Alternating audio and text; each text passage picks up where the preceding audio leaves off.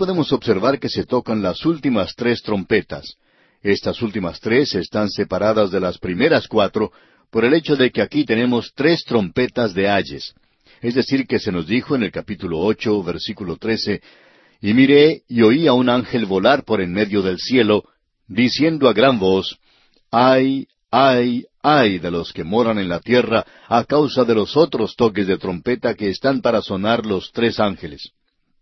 Aquí tenemos entonces estas tres últimas trompetas.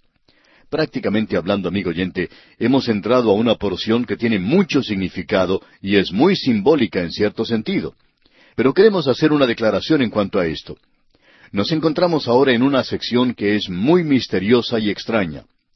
Esta es una sección que hasta lo hace sobresaltar a uno, y esto ha provocado que se llegue a presentar toda clase de interpretaciones. Amigo oyente, es necesario plantarnos bien en la tierra y colocarnos bien la cabeza, y si hacemos esto, vamos a ver que las cosas que se mencionan aquí no deben sobresaltarle si es que usted es un hijo de Dios. Usted no va a pasar a través de estas cosas. Esto no es la bendita esperanza de la Iglesia, el pasar o soportar cosas como las que se mencionan aquí. Esto es para un mundo que ha rechazado a Cristo. La Iglesia ha sido sacada ya de este mundo. Estas son las cosas que sucederán en el período de la gran tribulación. Juan ha presentado claramente que él está hablando en cuanto a ese período en esta sección en particular, y es el tocar de estas siete trompetas. Hemos llegado ahora a las últimas tres trompetas. Esos ayes señalan la tiniebla más profunda y la intensidad más dolorosa del período de la gran tribulación. Esto por lo general es asociado con los últimos tres años y medio de la septuagésima semana de Daniel, lo cual es el período de la gran tribulación. Estos serán los días más tenebrosos de la historia humana. Debemos decir que el lenguaje utilizado en esta sección es en realidad de muy difícil interpretación. Y eso no excluye nuestra norma de seguir una línea literal, aun cuando las figuras que se han adoptado son vívidas y extrañas. Si fuera necesario tener otra interpretación, Juan nos daría la clave. Así que con esto en mente, sabiendo que esto cuadra bien aquí y también conociendo que tenemos que tener cuidado con nuestra interpretación, comencemos a leer el capítulo nueve de Apocalipsis, versículo uno, que dice El quinto ángel tocó la trompeta, y vio una estrella que cayó del cielo a la tierra, y se le dio la llave del pozo del abismo. En primer lugar debemos observar a esta estrella.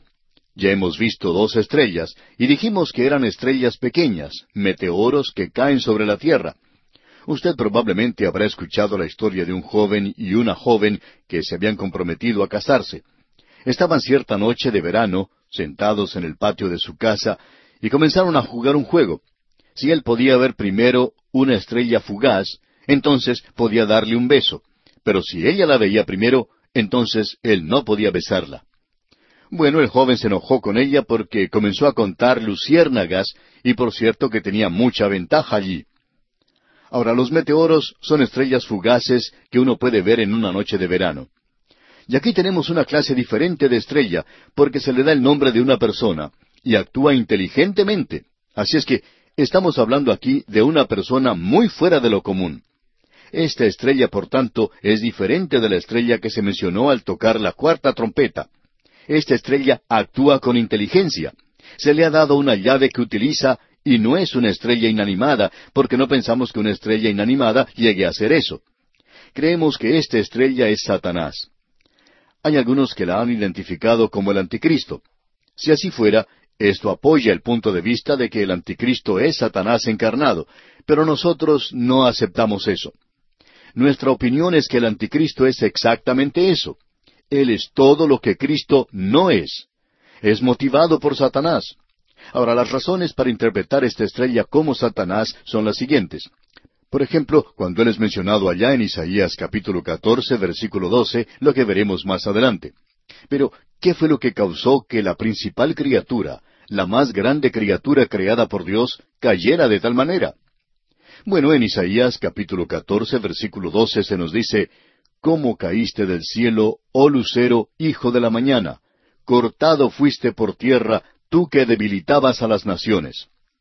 Y luego el Señor Jesucristo mismo dijo en el Evangelio según San Lucas, capítulo 10, versículo 18, Yo veía a Satanás caer del cielo como un rayo.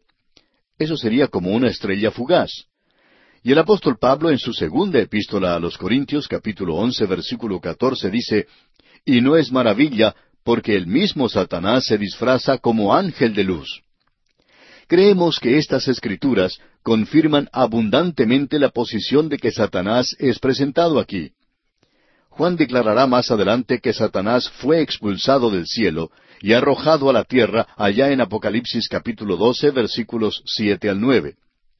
Ahora, si hemos establecido el hecho de que aquí estamos hablando de Satanás arrojado del cielo, ¿qué es lo que él hace?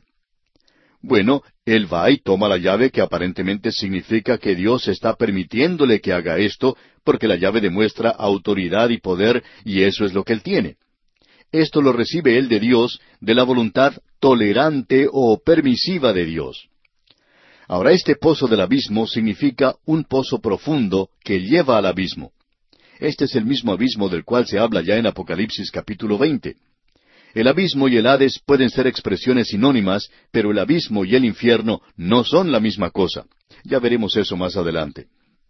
Lo importante aquí es notar que el Señor Jesucristo probablemente se refería a esto allá en el capítulo 12 del Evangelio según San Mateo, versículo 40, donde decía, Porque como estuvo Jonás en el vientre del gran pez tres días y tres noches, así estará el Hijo del Hombre en el corazón de la tierra tres días y tres noches. Él hablaba allí de su descenso al corazón de la tierra. El cuerpo del Señor Jesús no estaba en realidad sepultado en la tierra. Él fue colocado en una tumba nueva, y por cierto que no estaba en el corazón de la tierra. Más bien lo que tenemos en este lenguaje de Mateo es que Él fue al abismo, y esto es aparentemente el Hades o el Seol. Él fue allí porque este lugar tiene dos compartimientos. El Señor Jesucristo presentó esto obviamente cuando Él habló del hombre rico y Lázaro, de cómo este hombre rico y el hombre pobre habían muerto, y que el hombre rico no fue al infierno, sino que fue a este lugar aquí, y el hombre pobre se encontraba en el seno de Abraham, o en el paraíso, como el Señor lo llamó. El Señor bajó allí en su muerte para anunciar a los salvos su victoria, y que Él les iba a llevar a la presencia de Dios. Eso es lo que creemos que el apóstol Pablo quiso decir cuando él expresa en su carta a los Efesios capítulo cuatro versículo ocho que llevó cautiva la cautividad. Él fue al abismo para anunciar que ya se había logrado eso por su redención. Pero queremos agregar lo siguiente. Creemos que nos corresponde no ser dogmáticos donde la Escritura no dice nada. Pero aquí tenemos un pensamiento de que hay un pozo que lleva desde la superficie de la tierra al corazón de la tierra. Sabemos que cuando decimos algo así parecería que somos supersticiosos, y no decimos que aún aceptamos esto. Pero permítanos expresarlo de la siguiente manera. Lo aceptamos, pero no somos dogmáticos en cuanto a esto. Si alguien tiene alguna información que nosotros no tenemos y nos pueden mostrar y probar de que esto quiere decir algo diferente, pues nos alegraría mucho aceptarlo. Pero el Señor ahora tiene la llave, digamos de paso. El apóstol Pedro nos dice que los demonios están allí en prisión. El Señor Jesucristo dijo en el Evangelio según San Lucas, capítulo ocho, versículos treinta y treinta y uno, y le preguntó Jesús diciendo, ¿Cómo te llamas? Y él dijo, Legión, porque muchos demonios habían entrado en él, y le rogaban que no les mandase ir al abismo. De paso digamos que este es un lugar muy pequeño. Hay algunos que opinan que el cielo y el infierno son cosas de la mitología, y que el cielo es como una hermosa isla en algún lugar, una tierra de jauja que está flotando en algún lugar en el espacio. Amigo oyente, eso no es lo que enseña la palabra de Dios. La palabra de Dios enseña que el cielo es un lugar literal como el lugar en el cual usted vive hoy, y el infierno es más literal que el lugar donde usted vive. Oyentes nos escriben a veces diciéndonos que el lugar donde ellos viven es como si fuera un desierto. Como quiera que sea, aquí estamos hablando de aquello que es literal. Así es entonces que, durante la última parte del período de la gran tribulación, se le da a Satanás la llave, y a él se le da una libertad que nunca antes había tenido, y eso explica el por qué los hombres no pueden morir durante este período. Satanás quiere mantenerlos vivos, él no quiere que su ejército sea diezmado. Y en el versículo dos de este capítulo nueve de Apocalipsis leemos, Y abrió el pozo del abismo, y subió humo del pozo como humo de un gran horno, y se oscureció el sol y el aire por el humo del pozo. De ese pozo que lleva al abismo saldrá un humo como de un volcán en erupción que cubrirá toda la tierra. Esta es una contaminación de la peor clase. Y opinamos que la interpretación literal de esto es la que nos satisface más, tanto a nosotros como a muchos otros. Luego en los versículos tres y cuatro leemos Y del humo salieron langostas sobre la tierra, y se les dio poder, como tienen poder los escorpiones de la tierra. Y se les mandó que no dañasen a la hierba de la tierra, ni a cosa verde alguna, ni a ningún árbol, sino solamente a los hombres que no tuviesen el sello de Dios en sus frentes. Esto supera toda descripción. Opinamos que Juan aquí presenta los símbolos de un lenguaje simbólico que describe criaturas que son tan terribles que esta es la única manera en que él puede expresarse. Observemos esto. Estas eran langostas, pero de un carácter o un tipo completamente diferente. No son langostas comunes de ninguna manera. En primer lugar, no comen ninguna clase de vegetales ni productos de la tierra. Sabemos que las langostas del día de hoy no comen otra cosa sino las cosas verdes, y aquí éstas ni siquiera tocan lo verde. Y luego, las langostas de la tierra no tienen rey. Eso se nos dice allá en Proverbios capítulo treinta, versículo veintisiete. Las langostas que no tienen rey. Pero éstas tienen un rey. Y en la plaga en Egipto, y de paso digamos que hay una similitud muy grande entre esta plaga con la plaga en Egipto, como hemos notado anteriormente. En la plaga de Egipto, el escritor inspirado dijo que antes de estas langostas no había nada que fuera semejante a ellas, ni tampoco las habría después. Así es que esta es una clase de langostas diferentes, diferente también a la de la plaga de Egipto. Otra cosa que destaca Govet en cuanto a estas langostas es que son criaturas que tienen un parecido con los nombres literales de los animales, el león, el caballo, el escorpión y el hombre. Ahora observemos todo esto. Esta es una plaga de langostas que es tan literal como la plaga de langostas en Egipto. Usted recordará que cuando estudiamos el libro de Joel, él profetizó en cuanto a que vendría una plaga de langostas. Si usted no se acuerda de eso, puede ver lo que dice allá el capítulo uno de Joel. Confiamos que usted esté comenzando a darse cuenta de que es necesario tener un conocimiento previo del Antiguo Testamento para poder comprender el Apocalipsis. La diferencia entre las langostas aquí y las langostas que menciona Joel es el carácter de estas langostas y el objetivo o blanco de su destrucción. Ellos pican como un alacrán, como los escorpiones, y su blanco son los hombres malos. Luego en el versículo cinco de este capítulo nueve de Apocalipsis leemos Y les fue dado no que los matasen, sino que los atormentasen cinco meses, y su tormento era como tormento de escorpión cuando hiere al hombre. El cuerpo del escorpión se parece al de una langosta de mar, y habita en casi todas las regiones cálidas y templadas del globo. Su cola termina en una uña acerada, y aunque su picadura no es mortal, por cierto que es muy dolorosa. Pues bien, ese es el cuadro que se nos presenta aquí. Estos fueron mencionados por Josué, y estamos dedicando un poquito de tiempo aquí, cuando Josué menciona al tábano. Allá en el libro de Josué, capítulo 24, versículo 12, leemos, y envié delante de vosotros tábanos, los cuales los arrojaron de delante de vosotros, esto es, a los dos reyes de los amorreos, no con tu espada ni con tu arco. Usted puede darse cuenta que los hijos de Israel estaban familiarizados con el Antiguo Testamento. Los creyentes en aquel día comprenderían lo que él está diciendo en cuanto a estos escorpiones. Ahora el versículo seis de este capítulo nueve de Apocalipsis dice Y en aquellos días los hombres buscarán la muerte, pero no la hallarán, y ansiarán morir, pero la muerte huirá de ellos. Esta es la razón por la cual dijimos que Satanás había recibido la llave del pozo profundo. Evidentemente es el Seol del Antiguo Testamento y el Hades del Nuevo Testamento, y eso lleva al abismo.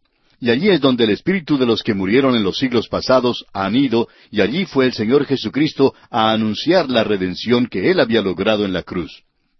Satanás no quiere que esa multitud muera. Es la única multitud que él tiene y están siendo atacados por estos escorpiones.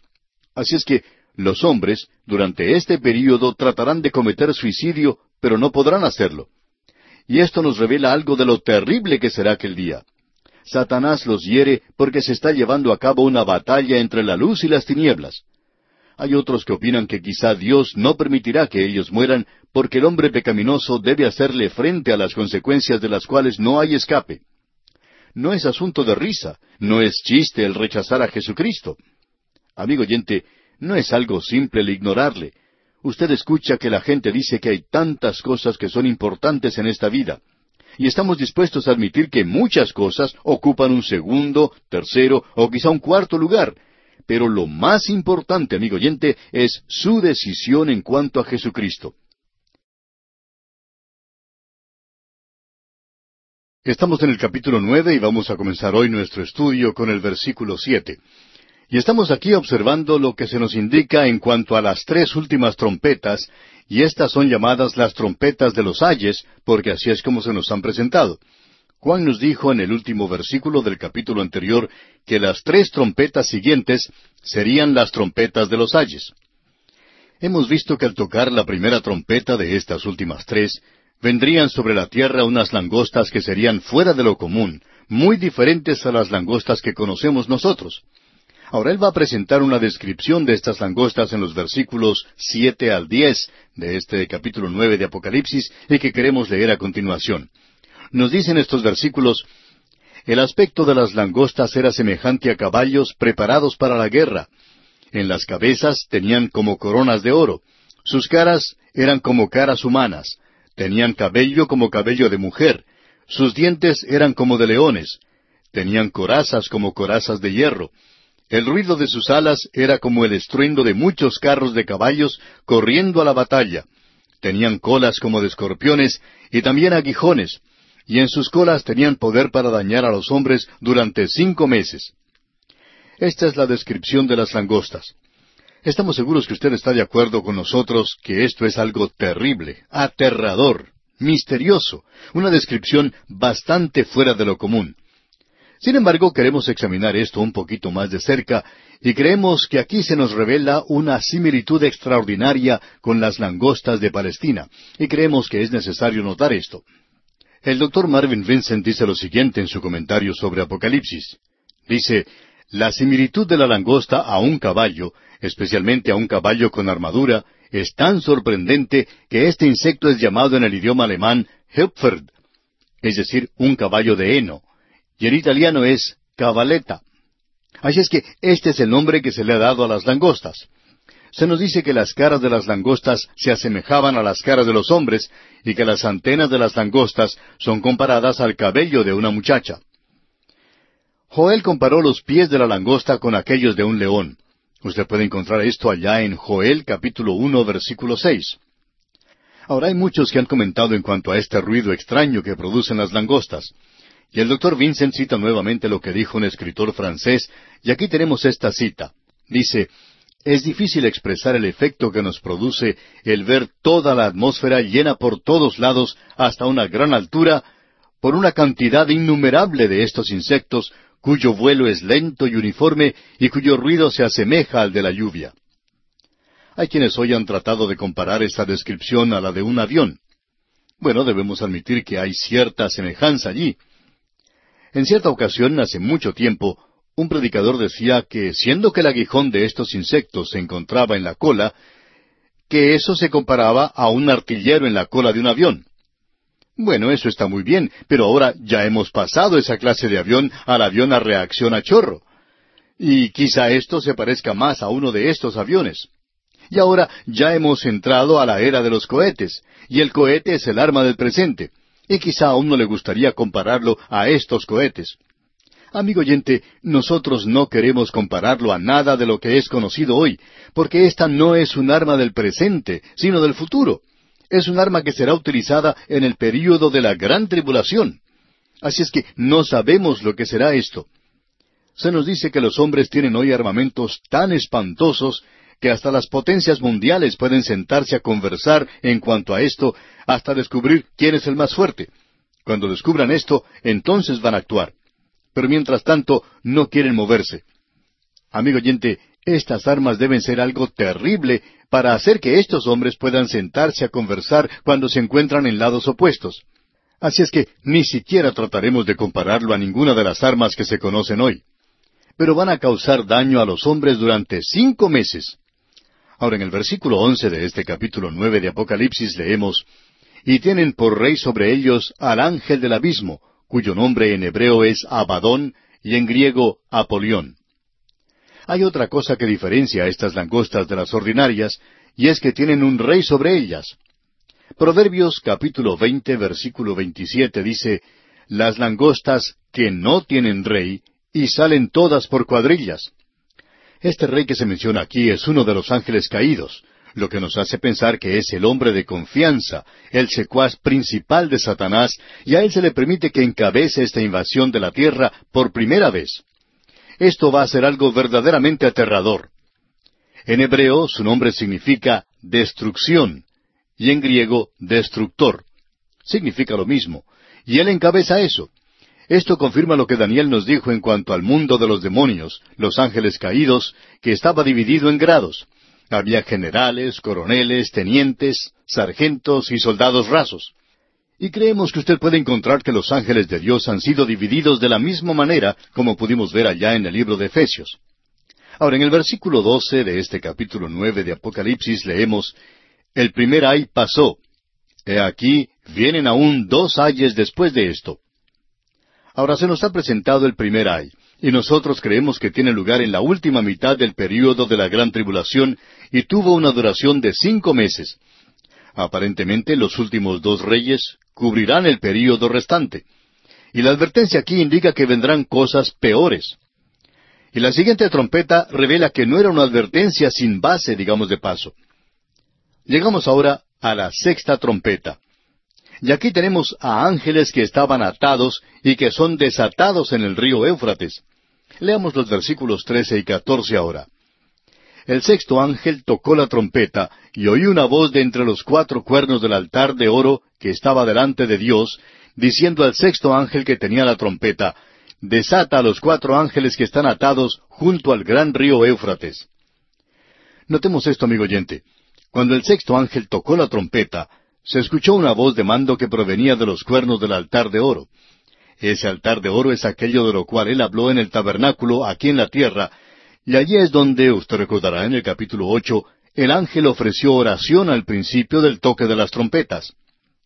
El sexto ángel no solo toca la trompeta, sino que se le da una orden de desatar a cuatro ángeles que estaban atados en el río Éufrates.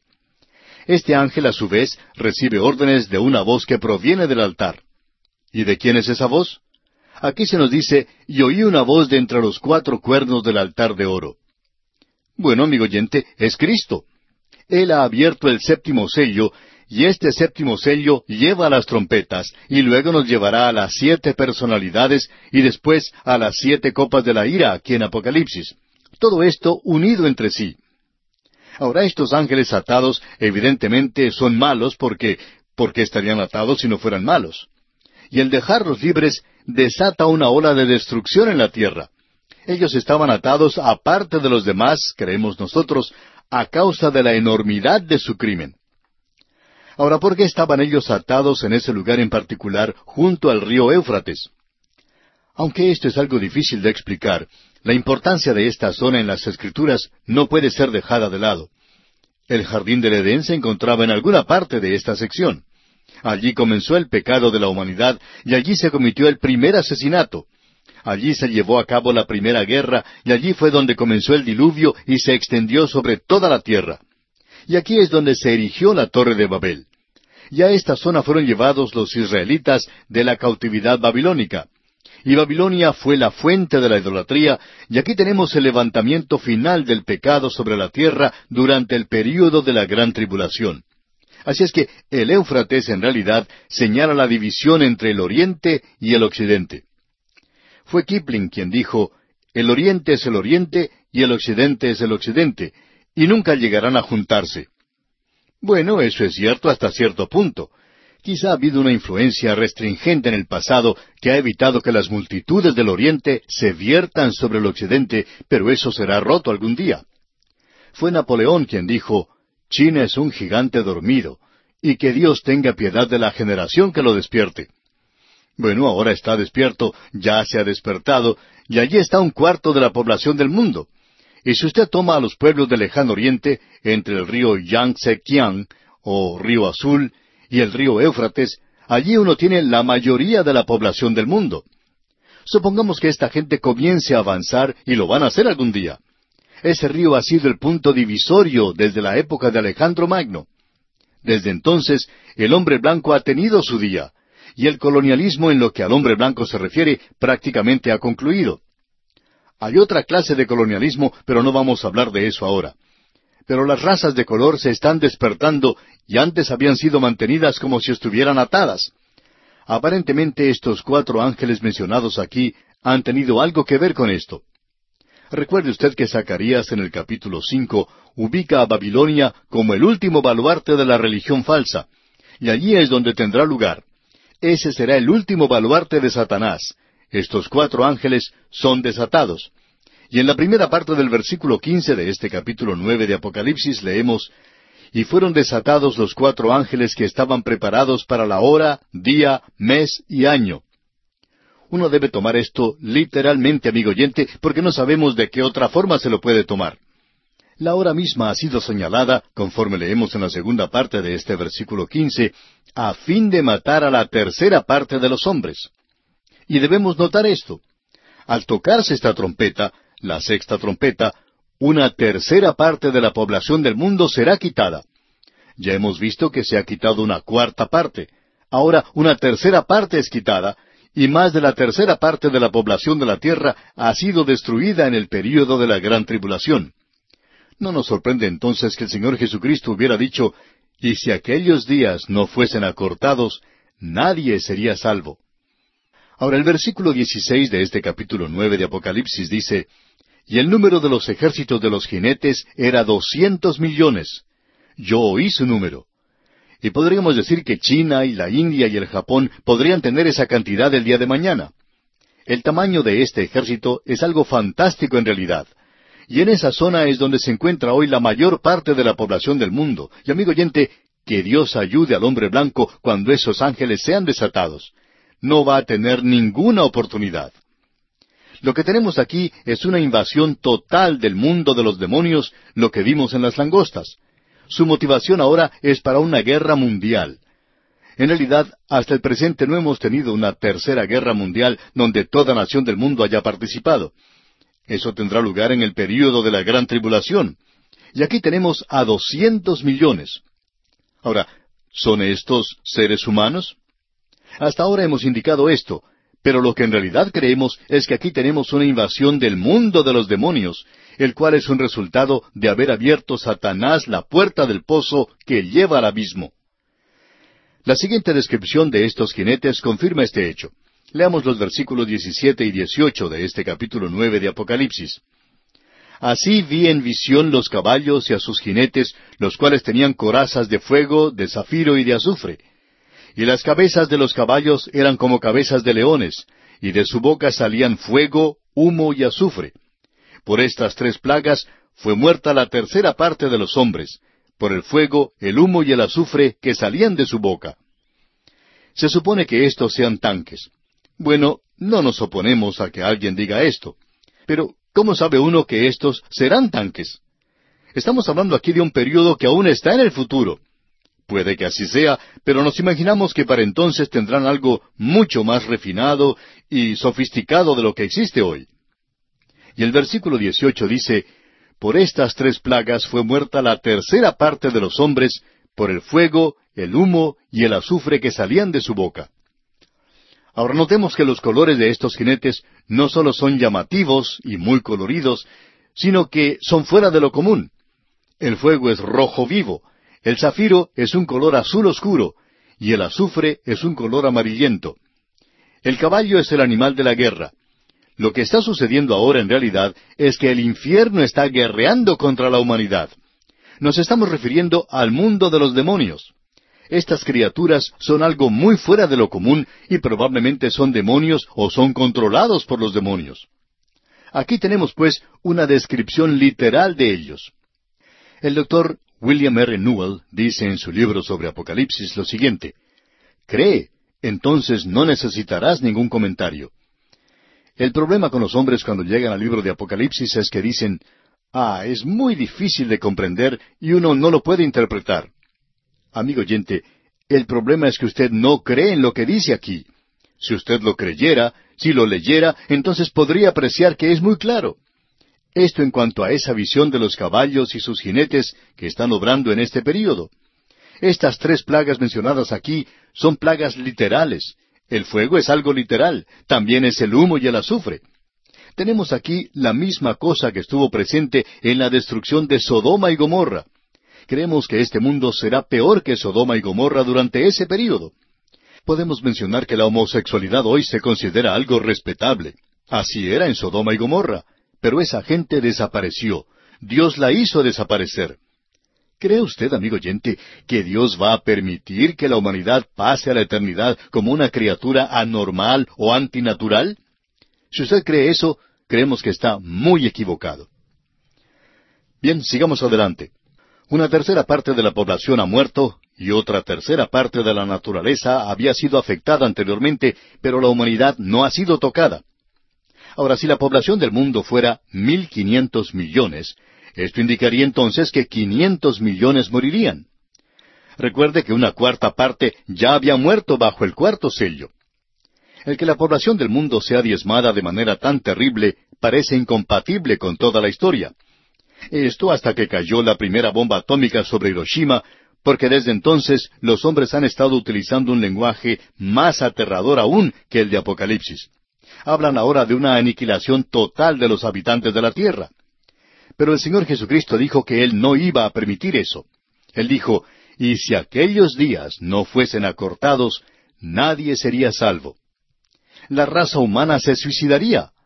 Y en el versículo 19 de este capítulo nueve de Apocalipsis leemos, Pues el poder de los caballos estaba en su boca y en sus colas, porque sus colas, semejantes a serpientes, tenían cabezas y con ellas dañaban.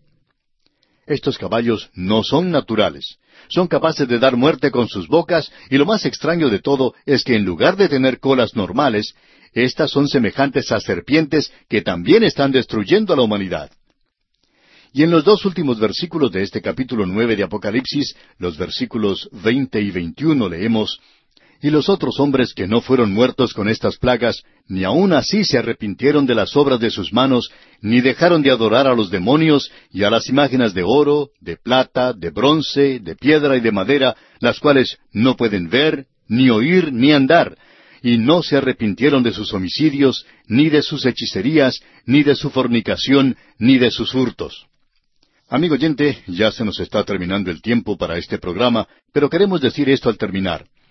La palabra que se ha traducido aquí por hechicería es la palabra griega farmakeia, y allí viene la palabra farmacia. Tiene que ver con drogas. Y este va a ser un período donde no podrán ser controladas las drogas. ¡Qué cuadro el que tenemos aquí, amigo oyente! Versículos veinte y veintiuno del capítulo nueve de Apocalipsis dicen y los otros hombres que no fueron muertos con estas plagas, ni aun así se arrepintieron de las obras de sus manos, ni dejaron de adorar a los demonios y a las imágenes de oro, de plata, de bronce, de piedra y de madera, las cuales no pueden ver, ni oír, ni andar, y no se arrepintieron de sus homicidios, ni de sus hechicerías, ni de su fornicación, ni de sus hurtos. En nuestro programa anterior resaltamos la palabra hechicería. Esta palabra hechicería en griego es farmakeia, y esta palabra es por traducción casi exacta farmacia. Los lugares donde se vende drogas en el presente son llamados farmacia. Y farmacia significa droga. Es la palabra griega para drogas. Así es que descubrimos aquí que en el período de la gran tribulación, las drogas figuran mucho en las vidas de los incrédulos. Y por supuesto esto sirve varios propósitos. Las drogas les permiten a ellos soportar los juicios que hemos tenido aquí en este período de la gran tribulación. Estamos seguros que muchas personas en aquel período se entregarán a las drogas cuando sean picados por esas langostas que se parecen a los escorpiones. Estas langostas los picaban y esto, estamos seguros, era una cosa terrible. Aunque ellos no morían, se sentían como que iban a morir y como resultado se dedican a tomar drogas para soportar este dolor para que esto les ayude a soportar la gran tribulación. Y luego, las drogas serán algo destacado en la religión de aquel día. Será una cultura de drogadictos. Será la religión de las drogas en aquellos días del período de la gran tribulación. Lo que estamos viendo aquí es muy pequeño en comparación con lo que será entonces. También ellos estarán buscando hacer cualquier cosa para matar ese dolor o para que lo saque de las dificultades y problemas de la gran tribulación. El licor será algo muy prominente también, y lo es hoy. Los grandes problemas hoy en muchos países no son las drogas, sino el alcoholismo. Y quisiéramos citar aquí un artículo que fue escrito hace mucho tiempo por el doctor J. A. Sis, quien expresó esto a principios del siglo XX. El libro del cual tomamos la nota fue impreso en 1906. Como dijimos, eso fue hace mucho tiempo. Y queremos presentar esta declaración porque parecería que hubiese sido escrita ayer. Quizá la preparó para mañana para la edición local del periódico. Veamos entonces qué es lo que dice en esta declaración sobre la palabra hechicería. Dice, solo es necesario pensar en el uso de estimulantes alcohólicos del opio, del tabaco, del furor de los cosméticos y de los medicamentos para aumentar las atracciones amorosas, del recurso de la farmacopea en relación con el sensualismo, de los agentes mágicos y los pretendidos tratamientos que provendrían del mundo espiritual para el beneficio de la gente en esto, de las miles de imposiciones en la forma de medicinas y agentes curativos que animan a los hombres a transgredir imprudentemente con la esperanza de poder reparar fácilmente los daños del castigo de la naturaleza, de la creciente costumbre de crimen inducido por estas cosas, desatando y estimulando a una actividad de pasiones viles que están carcomiendo la moral de la sociedad. Para el comienzo de esa degeneración moral a la cual se refiere el vidente, es característico de este período cuando se toca la sexta trompeta. Hasta aquí la declaración del doctor Sis. Hablando honestamente, amigo oyente, uno pensaría que él había escrito esto para el día de hoy, pero en su día las drogas y aun el alcohol no se utilizaban del modo en que se utiliza hoy. No había una cultura de drogadictos, ni el alcohol ni las drogas estaban dando un gran problema en su día como lo es en el presente. Y estas otras cosas que se mencionan aquí, y también las drogas que se utilizan hoy prácticamente en todos estos cultos y sectas modernas que utilizan el sexo como un atractivo. Así es que aquí se nos dice que ellos eran culpables no sólo de hechicería, sino de fornicación, no sólo de entregarse a la borrachera y a las drogas, sino también de fornicación, y eso lleva a los hurtos. Es alarmante hoy ver la forma en que se está practicando el adulterio. La gente que está propagando esto lo presenta como una evidencia de nuestra libertad y del tremendo progreso de la civilización. Es interesante ver que en lugar de tocar el requiem, quieren cantar y bailar y decir que está bien, que estamos mejorando hoy que la raza hace estas cosas. Pero la fornicación y los robos y los hurtos, amigo oyente, van a ir en aumento, y a esto se le da énfasis. Creemos que el anticristo utilizará estas tres cosas para poder controlar para sí mismo a la humanidad. Este es un tremendo pasaje el que tenemos ante nosotros. La humanidad, pues, será engañada fácilmente en aquel día bajo la influencia de las drogas y entonces aceptará cualquier cosa. Esta es una de las razones por la cual en los clubes nocturnos se fomenta tanto el consumo de licor. No es sólo por el dinero que hay en eso, sino que hace que los artistas sean aceptados.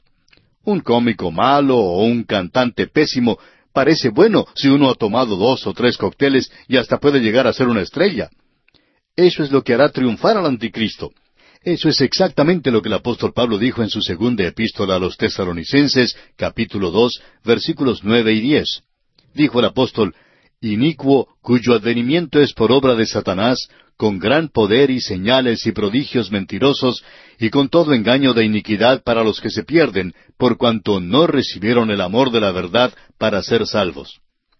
Esa es la razón por la cual pensamos que el Evangelio podrá ser escuchado por toda criatura antes del rapto, y por cierto que cada uno lo va a escuchar durante el período de la gran tribulación. Así es que esto sucede a aquellos que han rechazado la palabra de Dios. Y el apóstol Pablo nos dice nuevamente en esta misma segunda epístola a los tesaronicenses, capítulo dos, versículos once y doce, Por esto Dios les envía un poder engañoso para que crean la mentira, a fin de que sean condenados todos los que no creyeron a la verdad, sino que se complacieron en la injusticia. En el momento en que usted, amigo oyente, rechaza el Evangelio y cierra su corazón a Dios, usted es un blanco perfecto para la gran mentira que se acerca. Esa es la razón por la cual muchos caen hoy por cualquier cosa nueva que se presente. Alguien ha dicho, aquellos que se mantienen firmes por nada, también caerán por nada. Y así es exactamente. Aquellos que hoy no se mantienen firmes por la palabra de Dios son presa fácil de los cultos y sectas. Bien, con esto llegamos ahora al capítulo diez de Apocalipsis. El capítulo diez de Apocalipsis es un paréntesis. Aquí tenemos este período de explicación de las trompetas de algo que no hemos captado hasta ahora. Así es que ahora tenemos un interludio entre la sexta y la séptima trompeta, y en los primeros siete versículos tenemos a un ángel poderoso y un librito en su mano. Y luego, en los versículos ocho al once, Juan se come ese librito. Ahora este capítulo comienza la segunda de una serie de interludios entre lo sexto y lo séptimo de cualquier cosa que trate la serie. La primera fue la de los sellos, ahora es de las trompetas. Es usada para describir los diferentes aspectos de la gran tribulación que nosotros no captaríamos de otra manera. De modo que entre los sellos sexto y séptimo había dos grupos, los que iban a ser redimidos durante la gran tribulación y los que fueron sellados. Ahora, entre las trompetas sexta y séptima, tenemos tres personalidades que se nos presentan en este capítulo. Se describe al ángel poderoso. En el capítulo once se presentan dos testigos, aunque no son identificados. Ha habido mucho desacuerdo en cuanto a la identidad de este ángel poderoso. Veamos lo que nos dice el primer versículo de este capítulo diez de Apocalipsis. Vi descender del cielo a otro ángel fuerte, envuelto en una nube, con el arco iris sobre su cabeza, y su rostro era como el sol, y sus pies como columnas de fuego. Como ya hemos dicho, hay bastante desacuerdo entre los eruditos destacados y fundamentales de la Biblia.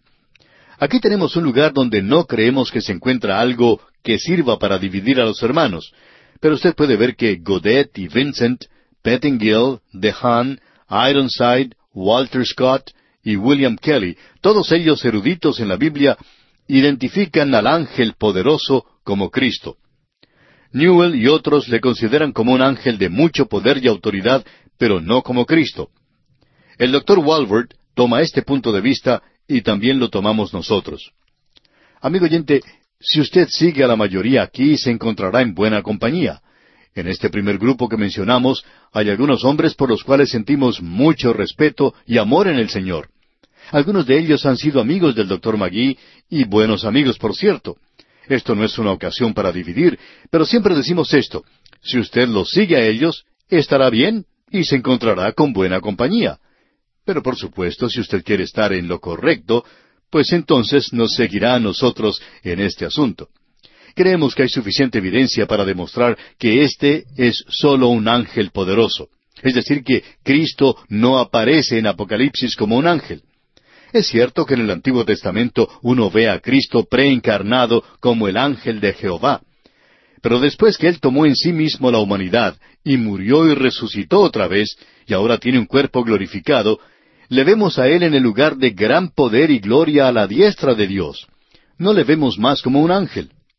Cuando Él estuvo aquí en su humanidad, Él no era un ángel, Él era un hombre. Por tanto, él es revelado en el libro de Apocalipsis definitivamente como Cristo glorificado, como Cristo post-encarnado. Él es exaltado al grado más alto y conviene tener delante de nosotros constantemente que este libro es la revelación de Jesucristo. En cada capítulo se exponen nuevas glorias de su persona y de su poder y de su actuación. Y Él es aquel que ahora está juzgando a una tierra que rechaza a Cristo. Bien, amigo oyente, consideremos cuidadosamente lo que nos dice este texto. Aquí se nos dice que este es otro ángel fuerte. Bueno, aquí otro significa en realidad que es otro de la misma clase. Y otros ángeles fuertes ya se nos presentaron en el capítulo cinco, versículo dos, y allí no había ningún argumento, no era Cristo. Así es que la vestimenta de este ángel es lo que ha llevado a algunos a identificarlo como Cristo aunque todos los ángeles son los siervos de Cristo, en este último libro de la Biblia tenemos a este ángel que es un enviado especial de Cristo. Él es otro gran ángel. Y él lleva todas las credenciales de su alta posición y él desciende del cielo, de la presencia de Cristo, aquel que está en medio del trono. Ahora él está envuelto o vestido en una nube. Este es su uniforme como enviado especial de Cristo. Ahora las nubes de gloria están relacionadas con la segunda venida de Cristo, pero el ángel que se describe aquí no viene en nubes de gloria, sino que está vestido por una nube. Más aún, esta no es la segunda venida de Cristo a la tierra para establecer su reino. Más bien, este ángel hace el anuncio que Él viene pronto. Usted recordará que los ángeles anunciaron su primera venida y ellos anunciarán asimismo la segunda venida a esta tierra. Ahora sobre su cabeza tenía un arco iris. Este es el sombrero de su uniforme. Y este es un recordatorio del pacto de Dios con el hombre, que, aunque vengan juicios rápidos y sucesivos, como hemos visto, que son extraños y misteriosos y terribles, y que superan toda descripción de ellos, el arco iris indica que Dios no enviará un diluvio para destruir al hombre otra vez. Ahora se nos dice aquí que su rostro era como el sol. Esa es su insignia de identificación.